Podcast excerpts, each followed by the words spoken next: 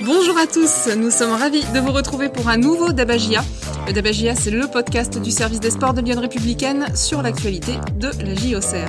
Comme chaque semaine, nous allons débattre autour d'une question, mais aussi répondre à toutes celles que vous nous avez posées sur lyon.fr et sur les réseaux sociaux. Et cette semaine, ces questions concernent sans doute essentiellement les changements de président à l'AGIA. Mais d'abord, place au jeu, euh, place au classement, place au débat aussi. Et pour ça, j'ai à mes côtés deux journalistes du service des sports de Lyon Républicaine. On commence par toi, Benoît Jacquelin. Salut à toi, comment vas-tu? Salut Sabrina, salut à tous. Euh, bon, bah, c'est à moi de donner la température alors. Bon, ben. je pense que pas mal de, suiveurs de l'AGIA sont un peu euh, la tête sous l'eau après, après ce scénario contre Grenoble, mais bon, on va essayer de, bah, de surnager quoi, et puis de, de remonter la pente. Mais oui, on va refaire surface. Merci Benoît. Euh, Julien Benwali aussi à tes côtés. Salut euh, Julien, comment vas-tu?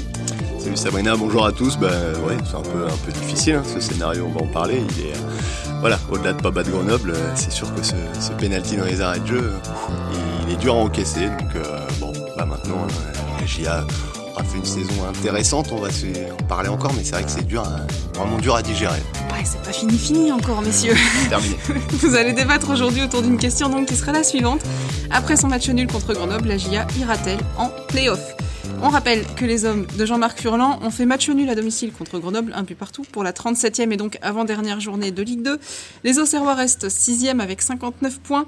Alors, c'est 2 points de moins que le Paris FC qui est juste devant et 3 points de moins que Grenoble. Et il reste donc une seule journée de championnat et un seul match pour essayer de repasser euh, devant et d'accrocher cette cinquième place synonyme de play-off alors avant d'entrer dans les détails, une petite prise de température auprès de vous messieurs. Euh, Benoît, la GIA, après ce match nul contre Grenoble, ira-t-elle en play-off? Oui, non, peut-être eh ben peut-être, il reste euh, il reste quelques quelques chances. Hein. C'est sûr beaucoup moins qu'avant ce match contre contre Grenoble. Le champ des possibles s'est encore réduit, mais euh, dans le scénario de, de la dernière journée, euh, d'une, bon, la condition sine qua non, c'est qu'il faut que la GIA gagne à Sochaux, et ensuite soit que Grenoble perde, en recevant Rodez, ça j'y crois pas trop, soit que le Paris FC ne gagne pas euh, son dernier match euh, contre Chambly qui, jouera son maintien. Donc un, nul du Paris FC combiné une victoire de, la GIA suffirait à propulser les, les Auxerrois euh, dans le top 5. Donc je me dis, je me dis why not?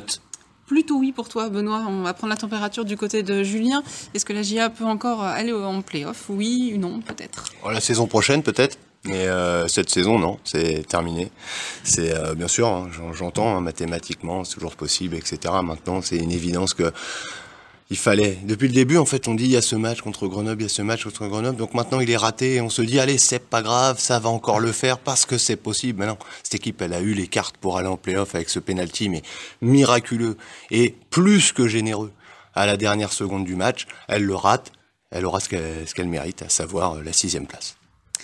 Merci monsieur pour euh, cette prise de température. Je vous propose d'entrer tout de suite dans le vif du débat.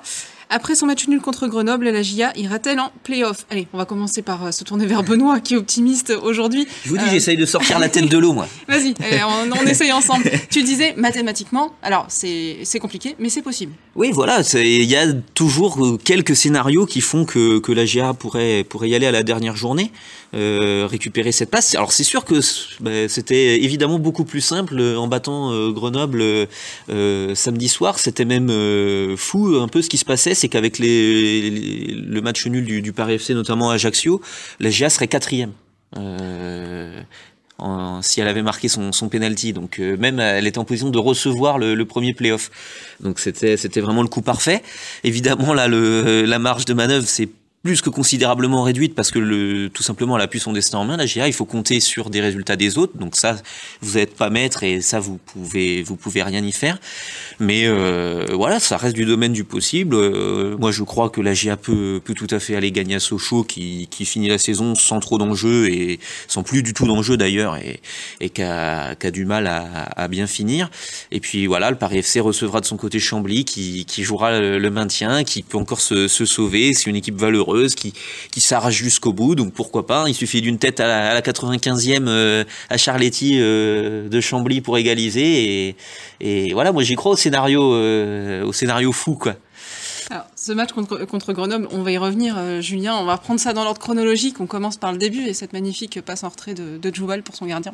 Bah oui, on peut le prendre dans l'ordre chronologique. De toute façon, début, fin de match, c'est euh, c'est tout ce qu'il fallait pas faire. Euh, pour la troisième fois de suite, la GIA donc débute un match à domicile en prenant un but euh, dans les trois premières minutes. Donc je sais pas moi ce qui se passe concrètement dans le vestiaire au moment de sortir sur le terrain, des matchs quand même qui sont euh, décisifs. Là, là pour le coup, c'est capital, c'est crucial, c'est tout ce que vous voulez. Tous les adjectifs y sont passés. C'était le match référencé comme celui où la GIA reprenait son destin en main. Et trois minutes après, je veux dire, il y a déjà un zéro pour l'adversaire sur un but gag, mais extraordinaire. Ça m'a rappelé, ça m'a rappelé le but de, de Youssouf euh, qui avait lobé de la tête euh, Zachary Boucher il y a quelques années. C'est, c'est grotesque à regarder et les conséquences sont terribles parce que quand bien même la GIA, on en parlera, elle a su rebondir et revenir dans le match. Euh, c'est une évidence que débuter ce genre de match par ce, en offrant un but à votre rival, eh ben euh, voilà, ça, ça a une importance folle. Alors nos internautes se sont restés euh, bloqués hein, pour certains sur cette entame de match. On a pas mal de questions là-dessus. Euh, on a Stéphane sur Twitter qui nous demande comment peut-on expliquer la récurrence des entames ratées. Mmh. Et André sur Lyon.fr qui dit je pense qu'il y a un manque de préparation évident mmh. avant le match. C'est pas normal à ce niveau d'être en dehors du sujet mmh. euh, au démarrage autant de, de, matchs de suite. Benoît, comment on peut expliquer ça, ce, cette difficulté à entamer ces matchs correctement quoi? Ouais, c'est c'est vrai que ça, ça frappe l'esprit. Alors après, il avait a plutôt raison quand même. Jean-Marc Furlan faisait la, la distinction. C'est vrai que par rapport au but de Nancy, but de Dunkerque qui est arrivé dans les premières minutes, c'était des actions quoi. La GIA concédé une occasion. Là quand même c'est pas le même type quoi. Le truc de Djoubal c'est un truc, euh, il y a même pas d'action en fait. C'est un ballon pro en retrait, incompréhension entre le gardien et le défenseur. Euh, le gars se la met contre son camp. Non mais à la cinquième minute il y a JT qui est tout seul dans la surface. S'il oublie pas ses médos à gauche, il y a 2-0. Oui non mais voilà. Après euh, le but est concédé de manière euh, presque voilà c'est ça, ça sort de toute euh, grille d'analyse presque. Et, mais par contre, derrière, oui, il y a une entame ratée.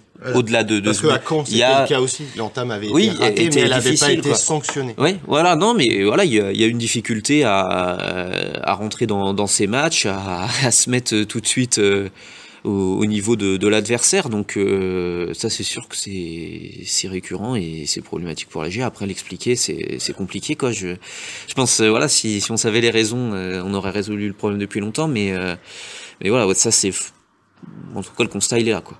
Il y a Stéphane sur Twitter qui euh, faisait un trait d'humour et qui nous demandait si c'était l'accueil des ultras qui avait, euh, qui avait mis les, les Auxerrois dans cet état-là. Enfin, ils ont accueilli le, le car avec beaucoup de, avec, euh, avec beaucoup de, de, de voilà d'engagement. Ouais, bien sûr, ah, oui, c'était euh, c'était comme euh, s'ils l'avaient fait une première fois cette saison face à Guingamp. Voilà, ils ont mis beaucoup de, de cœur à l'ouvrage pour euh, pour vraiment essayer de montrer aux joueurs leur soutien parce que bah c'est vrai que c'est assez frustrant pour les supporters hein, d'être privés de ces matchs-là. Là, je vais faire un parallèle chez le en parlant du voisin troyen qui a officialisé sa montée et quand on voit que le public est bloqué à l'extérieur du stade, c'est vrai que c'est assez assez compliqué à vivre pour ces gens-là qui qui qui ont une passion débordante et qui peuvent pas être là dans dans là où l'enjeu est réel. Donc c'est vrai que les supporters ont essayé d'accompagner cette équipe. Je ne sais pas, moi, euh, cette récurrence des, des entames ratées, d'où elle vient. Encore une fois, comme le dit Benoît, si, c'était si simple, ce serait réglé. Mais c'est vrai que quand même, trois matchs de suite à la maison, où vous prenez un but dans les trois premières minutes, je veux dire, c'est, c'est juste improbable. Là, pour le coup, c'est plus improbable que le scénario qui permettrait à la GIA d'aller en playoff dans une semaine.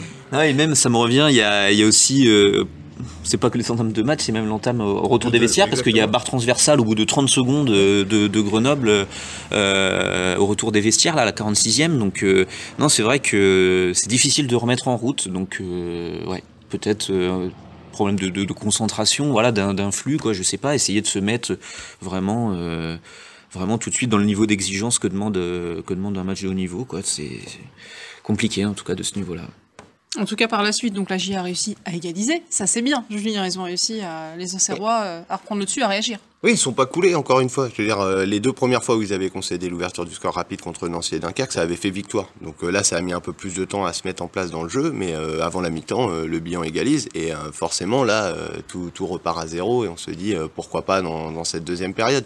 Mais dans ce match, c'est pas, pas méchant, c'est pas péjoratif, mais la GIA fait pas un grand match encore une fois. Je veux dire, c'est euh, peut-être un peu mieux qu'à Caen la semaine d'avant, mais dans ces matchs à enjeu de fin de saison, voilà, on n'aura pas vu un grand collectif au Serrois, une grande équipe qui se transcende. C'est malheureusement, c'est après le match, Mathias Autrette défendait la thèse un peu du, euh, ouais, et si la GIA était pas tout simplement à sa place, à cette sixième place, et eh ben c'est c'est pas totalement faux. Sur l'ensemble de la saison, on se dit que la GIA est passée, est en train de passer à côté de quelque chose, mais finalement, quand on regarde bien tout ce qui se passe, euh, bah, peut-être que la GIA collectivement euh, sur l'ensemble de la saison, elle est inférieure aux équipes qui sont euh, qui sont devant.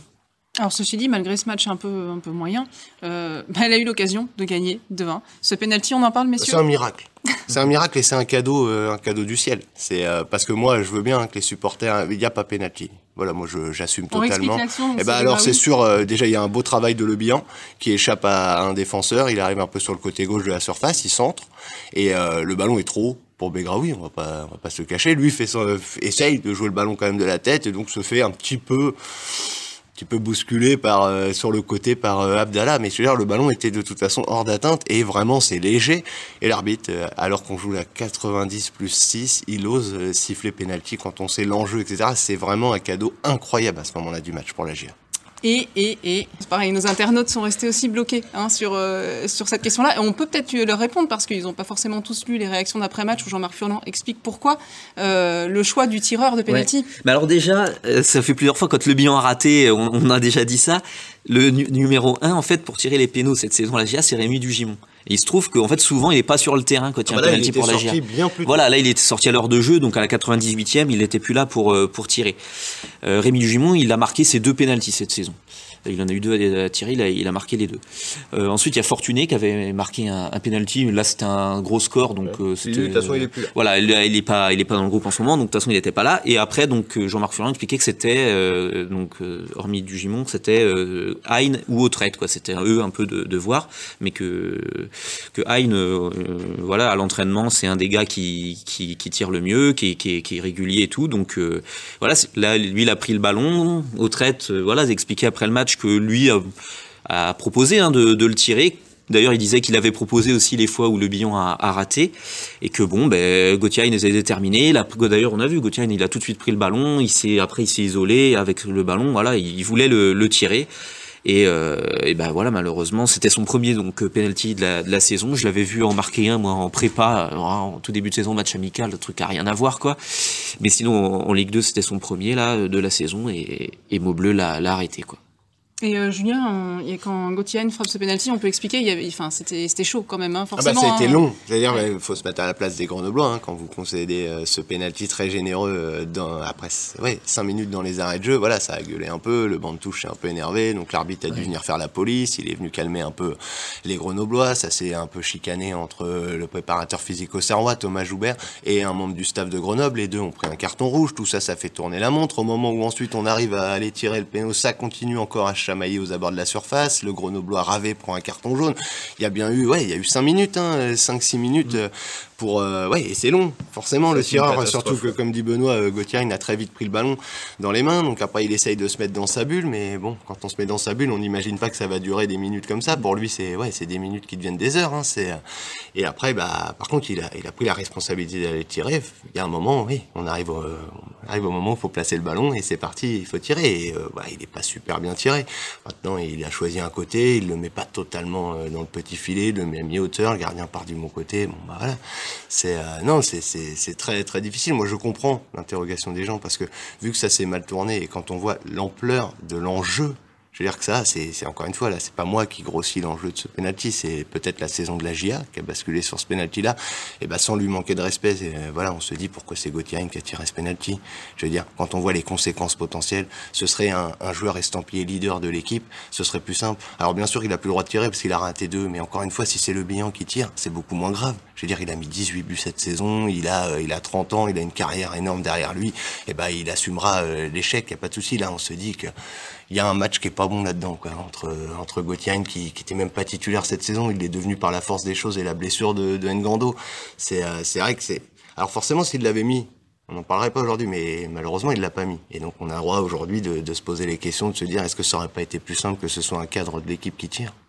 Et il le sait, hein, Gauthier, au moment où il rate, euh, enfin où le penalty, son, son penalty est arrêté par le gardien, Benoît, euh, on le voit tout de suite à sa réaction, quoi. Il Ah s'effondre. bah c'est il- bah bien sûr. De toute façon c'est c'est le péno de la, de la gagne hyper important. Donc euh, bien sûr la déception elle est terrible quoi. Pour lui il s'effondre au sol. Voilà c'est catastrophe quoi. Derrière bon il y a encore un dernier corner à jouer mais bon Euh, c'est une catastrophe de rater ce péno. Et d'ailleurs, il, il, reste debout parce que le ballon n'est pas encore sorti. Quand il sent en corner, il s'effondre au sol. Et en fait, il se rend compte que le match n'est pas final. Donc, il se relève. Ils font le corner et, malheureusement, c'est terminé. Il retombe au sol avec. Euh, non, bah non c'est une catastrophe. Voilà, c'était la balle de match, quoi, tout simplement. Donc, c'est sûr que ça fait très mal. Je crois surtout que c'était la balle, des playoffs. Voilà, la balle de saison. Parce qu'encore une fois, la saison de la GA, l'objectif, c'est les playoffs. Alors voilà, on, pourra, on en a déjà discuté, on pourra en rediscuter plus tard, etc. Mais oui, c'était la balle de la saison de la GIA. Et lui, comme les autres, hein, il va falloir maintenant reprendre le dessus mentalement pour aller jouer ce dernier match à Sochaux, donc on le rappelle. Il faut prendre exemple sur euh, Florian Martin. Voilà. que j'ai détruit il y a deux semaines et que j'ai encensé la semaine dernière pour avoir su rebondir mentalement et être euh, la, pierre angulaire de la réaction euh, parisienne une semaine après son terrible échec dans les arrêts de jeu d'un match décisif. Donc voilà, il a un exemple à suivre. Bah d'ailleurs, voilà, il a mis un petit message euh, voilà, le lendemain du matin du, match, la Gauthier en disant allez, je vais, merci pour votre soutien et je vais me battre pour revenir plus fort et, voilà. Donc et ben, c'est tout ce qu'on peut lui souhaiter s'il peut faire un gros match à, à Sochaux, comme effectivement l'exemple euh, Florian Martin du PFC, bah voilà, c'est tout ce qu'on lui souhaite. Effectivement, et il faudra que, bah, que tous les joueurs de la GIA aient cet euh, état d'esprit-là pour aller chercher au moins cette victoire, parce que sans ça... Voilà, sans ça, de toute façon, voilà, la victoire est impérative de la GIA. Après, il faut compter sur des résultats des autres. Donc, euh, plus que jamais supporter de Chambly, un club que déjà j'ai pour lequel j'ai de l'affection. Donc Chambly, il faut arracher au moins le, nul au PFC. Puis bon, Rodez, j'y crois pas trop de battre Grenoble au Stade des Alpes, mais bon, allez, pourquoi pas. Eh ben, messieurs, merci pour ce débat. On répondait euh, à cette question après son match nul contre Grenoble. La GIA, la GIA ira-t-elle en playoff? J'espère qu'on vous a aidé, euh, chers internautes, à, vous faire euh, votre idée. avant de passer justement aux questions que nous ont posées nos internautes, on tradition oblige, hein, on, va se pencher sur vos tops et vos flops de la semaine. Je commence par toi, Benoît. Quel est ton top de la semaine? Bah top, on en a parlé un petit peu, c'est pas sur le terrain, c'est ce qui s'est passé avant, c'est l'accueil euh, des supporters au Serrois euh, quand l'équipe est arrivée au stade euh, en quart, c'était super de voir ça parce que les supporters sont éloignés de bah, des tribunes depuis octobre.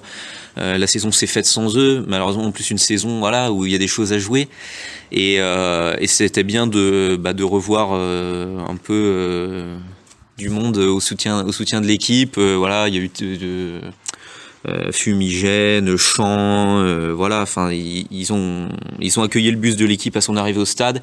Et puis après, toutes les tribunes de la Baie des Champs étaient étaient décorées. Euh, vraiment, c'était magnifique. Donc c'était c'était bien de voir ça. Et bah voilà, c'est les grands absents de la de la saison, les supporters. Et bah, c'était sympa de, de voir qu'ils étaient là pour cette dernière journée à domicile.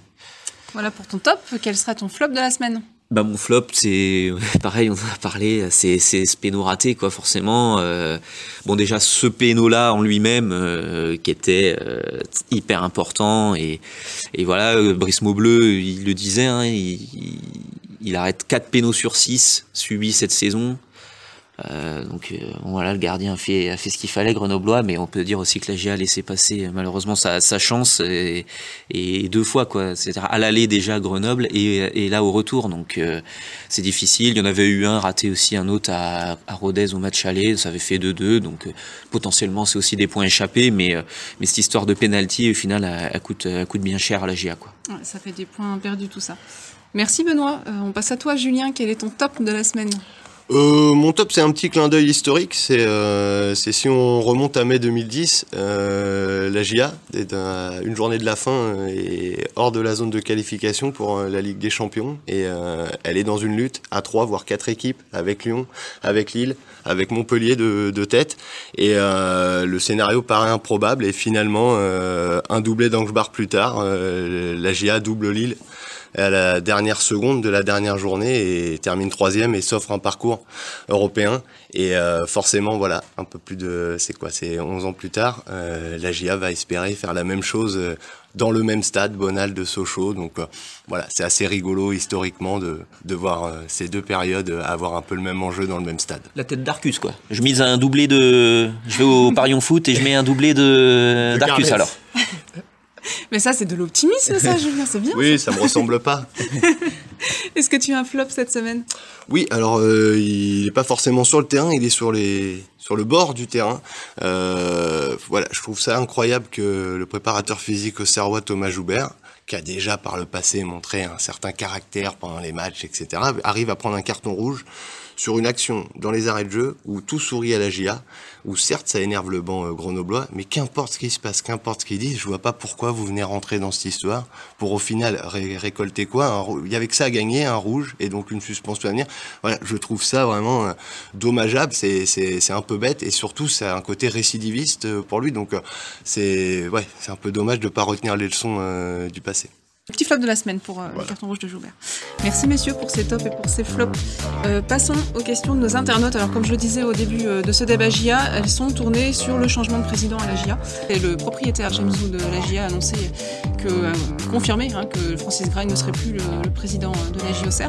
Et forcément, nos internautes se posent beaucoup de questions, notamment par rapport, pour faire la transition au match contre Grenoble. Pour commencer, Léo sur Twitter nous demande si le départ de Francis Gray a pu impacter mentalement les joueurs. Et Stéphane aussi euh, se demande si les joueurs ont été perturbés par l'actualité en coulisses. Euh, messieurs, est-ce qu'on peut penser que l'actualité euh, à la tête de la GIA a impacté le, résultat, Benoît? C'est difficile à dire que ça a un impact direct sur le résultat. En tout cas, ça Enfin, c'était inopportun, c'est arrivé au mauvais moment, ça tout le monde est d'accord, le, timing était pas bon. Alors, euh, à deux journées de la fin, alors que la GIA était encore dans, dans le coup, annoncer un changement de président, c'est, ouais, c'est pas le bon moment, tout simplement. Alors, Francis Gray, voilà, c'est bien, il a pris la parole justement devant les joueurs pour essayer de, de mettre les choses à plat et de faire en sorte que les gars finissent la saison euh, euh, avec les idées claires. voilà, je, je crois pas que ça a eu d'impact plus que ça sur, sur le, sur, sur le match, mais en tout cas, bah, c'est des soucis euh, que la GIA pouvait s'éviter, ça c'est certain. Je pense pas que Gauthier n'ait pensé au président ouais, au moment de tirer le pénalty, mm. hein, je rassure tout le monde. Hein. Effectivement, mais bon après voilà, ça peut quelque part inconsciemment impacter un petit peu.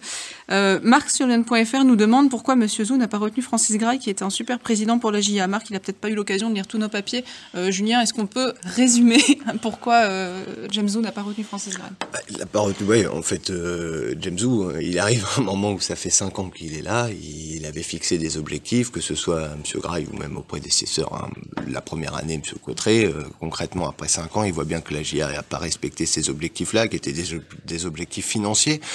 Euh, donc cette saison, avec euh, voilà la crise euh, pour les droits télé, pour forcément le Covid, qui a impacté avec le huis clos, etc., c'était difficile. Hein. Il a fallu demander encore un peu d'argent à James Zou, qui aurait remis entre 3 et 4 millions pour combler une partie des, des 10 millions d'euros de déficit qu'aura la GIA à la fin de la saison. Et puis sportivement, la GIA est toujours en Ligue 2. Hein. James Zou, il y a 5 ans, il voulait la Ligue 1, c'est toujours pas le cas. Donc à un moment, il s'est posé des questions comment on peut, comment je peux reprendre les choses en main pour essayer d'avoir. Il, a, il a discuté avec le président Gray. Il avait, lui voulait en tout cas euh, James Zou des changements très clairs, des euh, voilà, c'est quelques réaménagements. Le président voulait pas. Euh, concrètement, il y a un moment, si vous voulez pas, bah, faut partir. Et bah, Monsieur Gray, il, est parti, il était en fin de contrat, donc en fin juin. Donc c'est aussi pour ça qu'ils ont discuté deux mois à l'avance. C'est là le timing un peu bizarre et ils ont convenu d'arrêter, d'arrêter en cours de saison. Euh, on a Mike sur lyon.fr qui nous demande pensez-vous que M. Zou puisse être un bon président pour euh, la GIA Benoît? Parce qu'il est question que James Zou prenne la mm. présidence pour succéder à Francis. Oui, voilà, dans un premier temps, ça va être lui qui va être euh, nommé président. Est-ce que ça sera le cas à à long terme, il faudra voir comment va être l'organisation. Mais en tout cas, lui-même euh, l'a dit, James Zou, dans, dans l'interview qu'il a, qu'il a donnée à, Julien, c'était que euh, il disait Je sais que je suis pas la bonne personne pour être président de la GIA. Il le dit lui-même. Voilà, il le dit lui-même, mais c'est, mais c'est très honnête. Je veux dire, ça fait un an qu'il n'est pas venu à Auxerre, à cause du, notamment de, du Covid. Euh, c'est difficile de gérer à distance. Il n'a pas non plus une expérience dans le foot. Voilà. Euh, évidemment que, que c'est compliqué, mais on peut penser qu'à terme, euh, il y, a, un organigramme qui doit être mis en place et que que, ça va être géré euh, avec quelqu'un quand même qui sera qui sera sur place à Auxerre quoi pour euh, pour faire le relais. Parce que James Zou à distance il pourra pas tout tout faire tout traiter les dossiers, c'est sûr. Oui, que ce soit un président ou un président délégué pour être en dessous du président Zou, de toute façon, oui, on peut imaginer que d'ici d'ici la saison prochaine, ça, il y aura de l'ordre remis dans cet organigramme et qu'il y aura une nouvelle personne de confiance pour James Zou sur place. Euh, ben on va rester avec toi, Julien, parce que tu faisais euh, un début de bilan de, du mandat de Francis Gray. Bernard sur Lyon.fr nous demande si la présidence de Francis Gray a été un échec. Tu le disais, le contrat n'est pas rempli. Oui, voilà, mais le... alors voilà, le président lui dira qu'il n'a pas fait la première année, donc forcément son bilan est amputé de celle-ci. Maintenant, il avait dit, je crois, à James Zou qu'on pouvait monter en trois ans. Et là, il termine sa quatrième année et c'est toujours pas fait. Concrètement, le début euh, sportivement, le, choix de Gilo au tout début, un choix qui, qui était quand même aussi grandement influ, influencé par euh, les, les envies de James Zou, qui avait rencontré euh, Francis Gilo six mois avant l'arrivée de Francis Gray au club. Donc voilà, Zou a voulu Gilo, ça a été un échec, ça a mis le club un peu, un peu ce faux départ. Est-ce que c'est un échec? Concrètement, Francis Gray, il a pas fait monter la GIA. Donc euh, on peut malheureusement euh, indéniablement lui dire que sportivement, par rapport aux moyens, etc., c'est un échec. Après, il faut voir tout ce qui s'est passé à Auxerre euh, et autour de la GIA. Il y avait des gros problèmes avec l'association, il y avait des infrastructures qu'il fallait encore rénover, il y avait tout un travail avec les, les, les, comment dire, les collectivités du coin. Il y avait plus du tout de lien entre le club et les collectivités. Il y a, tout a été remis, etc. Il y a tout un développement quand même de la GIA en Chine qui a eu lieu. Donc, il y a pas, c'est pas un échec global, c'est un échec parce que quand vous voulez la Ligue 1, qu'elle n'est pas là, forcément, euh, voilà. Mais Francis Gray, il a quand même, moi je trouve, ça n'engage que moi, fait quand même euh, dans, ouais, dans les, dans les structures du club, fait quand même un, gros travail en coulisses, qui n'a pas été malheureusement récompensé sportivement. Tout n'est pas acheté en tout cas. Euh, Benoît, on a Nicolas sur Lyon.fr qui nous demande avec le départ de Francis Gray, peut-on espérer voir Jean-Marc Furlan rester longtemps l'entraîneur de la GIA euh, même en cas de non montée l'année prochaine, sachant que Monsieur Zou l'apprécie. Euh, je pense que le lien entre les deux, Jean-Marc Furlan et James Zou, effectivement, est plutôt bon. Bah là, de toute façon, euh, la question peut-on voir Jean-Marc Furlan rester longtemps? Un coach, on ne sait jamais s'il va rester longtemps. Dans la profession, même on rigole, mais il faut, faut toujours avoir les valises euh, prêtes dans, la, dans, le coffre de la voiture parce que entraîneur, vous savez que ça, ça peut se finir à tout moment. Après, euh, là, en fait, il va être en première ligne, Jean-Marc Furlan maintenant, euh, parce que euh, voilà, la, la direction, c'est un étage qui a été activé, enfin un fusible entre guillemets qui a, été activé. Euh, maintenant sur le sportif, euh, voilà, Jean-Marc Furlan il a montré là sur euh, sur cette saison, pour l'instant en jouant les playoffs, peut-être en les atteignant, on, verra la dernière journée que qu'il y avait une progression. Mais maintenant, va bien falloir le réaliser cet objectif de montée. Donc si la GIA joue pas la montée l'an prochain, Jean-Marc Furlan il sera menacé comme comme tout entraîneur qui bah, qui qui réalise pas les objectifs de voulus quoi. Je me permets là d'intervenir parce que dans la question c'est marqué parce qu'on a l'impression que James Zou adore euh, Jean-Marc Furlan. Mais il faut retenir une chose, c'est que James Zou et Francis Gray vont se quitter en très bons termes. Euh, il faut pas déduire de ce qui est en train de se passer que James Zou il est fan absolu de Jean-Marc Furlan. Pour parler, euh, allez, pour raccourcir ou quoi, ce qui s'est passé, c'est que James Zou il est pas content de, de pas être en Ligue 1. Il fait l'état des lieux, il parle avec les uns les autres. Jean-Marc Furlan explique un peu sur le recrutement, etc., qu'il n'a pas eu la main mise et donc euh, il n'a pas pu faire les choix qu'il voulait, qui lui permettraient d'aller un peu plus loin dans son projet vers la Ligue 1. Et donc James Zou a vu qu'il veut aller vers cette Ligue 1, il a décidé à ce moment-là de croire dans cette version-là et de donner un peu plus de moyens, de, de pouvoir à Jean-Marc Furlan pour tenter d'aller en Ligue 1. Mais euh, la morale de tout ce qui est en train de se passer, c'est pas que James Zou euh, va passer ses vacances avec Jean-Marc Furlan. Attention, hein. euh, personne déjà ne sait vraiment ce que pense James Zou, mais surtout, je crois, la morale, c'est que James Zou, il s'impatiente. Et comme dit Benoît, euh, quand un patron s'impatiente dans le football, euh, vaut mieux que les résultats suivent. Effectivement, mais c'est important de préciser qu'en tout cas, ils sont pas en mauvais termes, Francis Gray et, James Zou. Voilà, c'est humainement, euh, James Zou est pas plus proche de Jean-Marc Furlan que de Francis Gray. Hein. C'est que les gens n'essayent pas de voir ce, lien-là. C'est plus compliqué. C'est James Zou, il veut la Ligue 1. Jean-Marc Furlan, il lui promet si on change un ou deux trucs dans le club, et eh ben James Zou, James Zou, il s'est dit allez, on tente cette version-là. Benoît.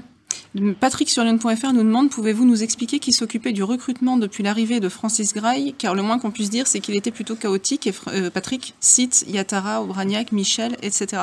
Benoît, qu'est-ce qu'on peut expliquer à ah, bah, Alors le recrutement, ben voilà, c'est ah, c'est pas déjà, c'est pas toutes les mêmes personnes. Oui, voilà, voilà. Joueurs, là, hein. Puis souvent, alors le terme c'est cellule de recrutement. Alors il y avait le président, en dessous il y avait Cédric Dory, directeur sportif. Il y avait un travail en lien avec le coach. Il y a une équipe de recruteurs qui fait des observations. Par exemple sur Obraniak, il y a Baptiste Malherbe qui, euh, qui existe aussi en tant ouais, voilà. Ouais non mais voilà enfin il y, a des plein d'époques différentes là sur les cas cités euh, d'une dire un peu une généralité mais qui est vrai c'est sur un mercato sur des transferts euh, il n'y a jamais 100% de réussite. Il y a toujours forcément euh, des coups ratés. Euh, c'est de l'humain. Donc des fois il y a un bon joueur mais qui signe au mauvais moment dans le mauvais club. Enfin voilà il y a c'est toujours compliqué, mais euh, oui, enfin, moi ma réponse c'est que c'est collégial, quoi. On peut pas dire euh, c'est un tel, ces trucs, c'est le mercato raté. Des fois, il y a des joueurs qui sont plus proposés par l'entraîneur et validés par le par les dirigeants.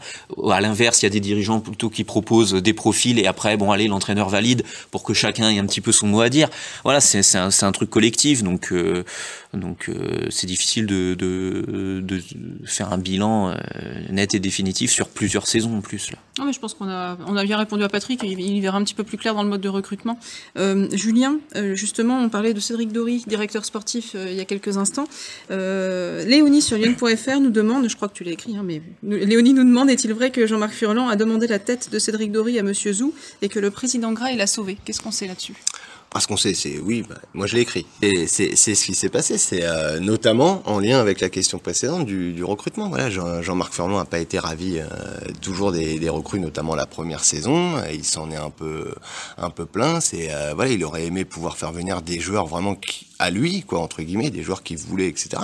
Et à mesure où le dialogue s'est un peu, c'est un peu fait un peu plus en direct avec James Zou euh, ces derniers mois, et eh ben, il y a un moment, il a mis en avant ça, que peut-être il aurait préféré. Et donc, en gros, il a expliqué à James Zou que dans sa vision à lui, il aimerait euh, fonctionner sans directeur sportif et d'avoir un peu cette mainmise de manager euh, général.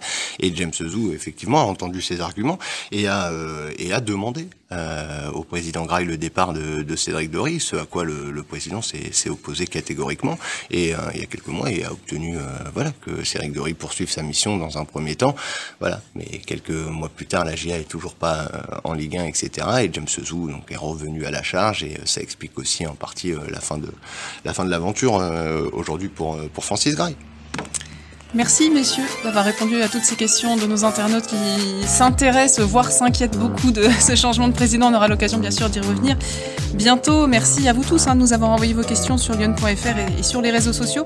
N'hésitez pas à faire la même chose pour notre prochain Debagia. On vous donne donc rendez-vous le dimanche 16 mai pour un Debagia qui s'annonce euh, palpitant euh, autour de l'équipe auxerroise. Hein. Ce sera donc euh, après le déplacement à Sochaux samedi à 20h pour la toute dernière journée de Ligue 2 qui sera donc décisif pour la course au playoff pour la GIA. Un match à suivre bien sûr en direct commenté sur lyon.fr. Merci messieurs et bonne semaine à tous. Bonne semaine, ciao.